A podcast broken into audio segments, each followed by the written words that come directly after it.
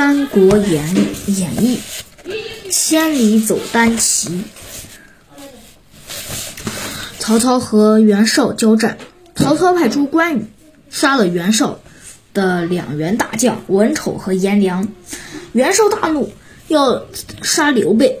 刘备赶忙写信告诉关羽离开曹操。关羽连忙带领几十个士兵护送着刘备和两位夫妇离开了曹操。曹操知道后很后悔，很想挽留关羽，于是他命令手下战将张辽先去留住关羽，自己随后便赶来。张辽很敬重关羽，希望关羽能留下来为曹操效力。关羽没有答应张辽。就在这个时候，曹操带领十多员战将来到，来送关羽。曹操对关羽说：“关将军为何走得这么快？连声招呼都不跟我打一声。”关羽对曹操说：“我向你辞了我的官，还留了信，是不是是你不肯见我？”我我现在知道我兄长刘备的下落，我要去找他。我们以前定下了约定，你不能反悔呀。曹操说：“既然这样，就随便吧。”曹操送我，曹操送战袍和财宝给关羽，关羽只好收下了战袍，没有要曹操的财宝。关羽护送着两个嫂嫂，急急忙忙的往领。东岭关赶来，守关的将军叫孔秀，率领呃守关士兵堵在关羽前面，不让关羽过去。关羽三请求行个方便，孔秀但是就是不肯给这关羽让道，呃还大骂关羽不仁不义。关羽一刀把孔秀杀了，过了东岭关。关呃羽护送着两位嫂嫂奔洛阳而来。洛阳太守韩福和手下，呃，下将领孟坦要捉关羽。关羽没有跟他们啰嗦，一刀一个，把韩福和孟坦坦都杀了。关羽不敢停留，飞快地向泗水关奔来。泗水关。守将夏喜表面上对关羽很好，暗地里埋伏，下刀斧收要杀关羽。关羽也是一刀就把卞喜给杀了。关羽护送着两位嫂嫂来到了荥阳城内。荥阳太守王直和韩福是亲家，他想为韩福报仇，暗地里。呃，想一把火把关羽烧死。王直的手下，呃，胡班敬重关羽，把王直要杀害关羽的秘密告诉了关羽。关羽连夜护送两位嫂嫂走出了呀，呃，荥阳城。但是王直不肯放过关羽，带领兵马追杀关羽。关羽大怒，一把一刀又把王直杀了。到了黄河渡口，有守将秦。其挡路也被关羽一刀砍死。这时，孙启快马告诉关羽，刘备已经去了汝南。于是，关羽决定再去汝南找刘备。关羽刚走几步，曹操的战将夏侯惇领兵追了上来。关羽和夏侯惇打了起来。刚打几下，张辽领着曹操的命令来了。张辽让夏侯惇不要阻拦关羽。夏侯惇没有办法，只好让关羽一行人离去。关羽在半路上收留了一个孟汉周仓，周仓专门为关羽扛青龙偃月刀。他们一行人来到了呃芒砀山，芒砀山，张飞在芒砀山驻扎。张飞以为关羽投降了曹操，不肯与关羽相认。关羽表示自己呃侍忠于刘备，便杀了从许昌追来的自己追自己的蔡阳。这时，关羽、张飞又得知刘备回到了袁绍那里去了。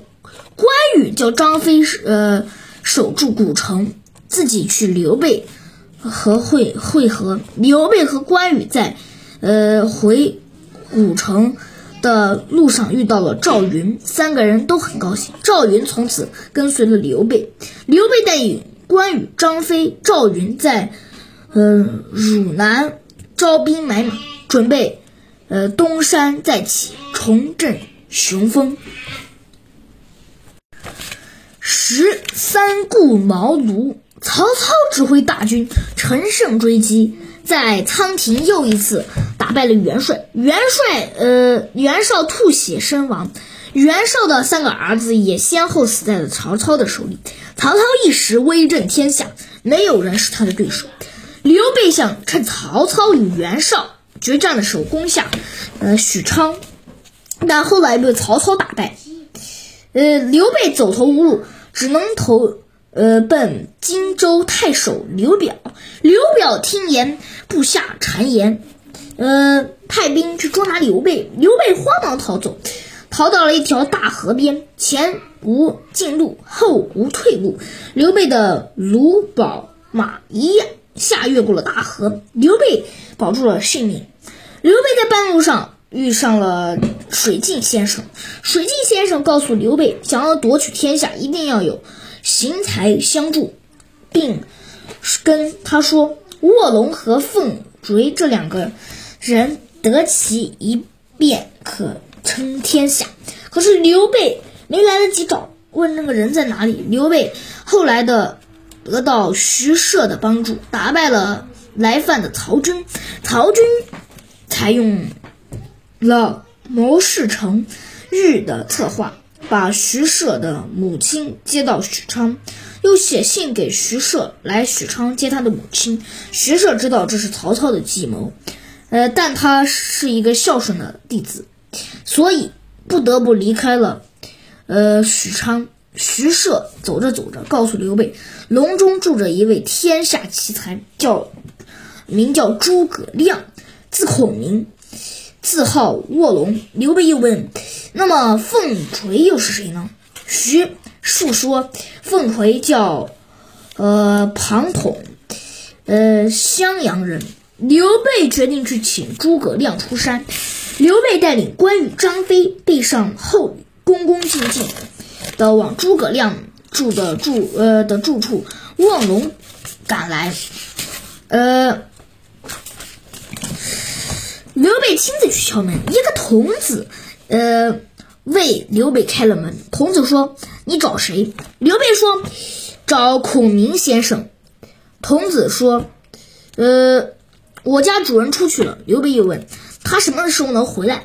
童子说：“说不准，可能要十天半个月才能回来。”刘备谦虚的对童子说：“请转告一声，刘备来拜访过他。”说完。呃，留下厚礼和关羽、张飞回去了。几天后，刘备打听到诸葛亮已经回到了卧龙岗，于是带领关羽、张飞带上厚礼前往呃卧龙岗去拜访。不料又没见到诸葛亮，刘备有点着急，又问童子：“诸葛亮先生又到哪去了？”童子说：“跟他的朋友游山玩水去了，你改天再来吧。”关羽、张飞两次都没见到诸葛亮，心中有点恼火。刘备安慰了他几句。刘备转身对童子说：“我想写下几行字给留给诸葛亮，麻烦你取笔墨纸张，呃，用一下。”童子为他取来了。刘备恭恭敬敬地写了几行字在纸上，然后留下了呃厚礼回去了。转眼冬天过去了，刘备准备再去卧龙岗茅庐。拜见诸葛亮，关羽、张飞心里有气，劝刘备不要再去，去了也是白去。刘备好好的劝慰了他们一下，于是三人准备上厚礼，第三次来拜见诸葛亮。当刘备来到门前时，童子早已迎了出来。童子告诉刘备：“我家主人正在床边休息。”刘备说：“好，我们在院子里等等吧。”他等了差不多一个时辰，张飞再也等不下去了。他对关羽说：“这个诸葛亮真是不知好歹！我们在他家门口等这么久，他倒好，还在床上睡大觉，这不是瞧，呃，不起我们吗？”刘备对张飞的举动态度很反感，他生气地说：“如果你不愿意等，可以回去，别在这里大吵大闹。”关羽和张飞都不敢再吵了。但是刘备还是把他们呃赶到了外院外头。关羽和张飞站在院外等。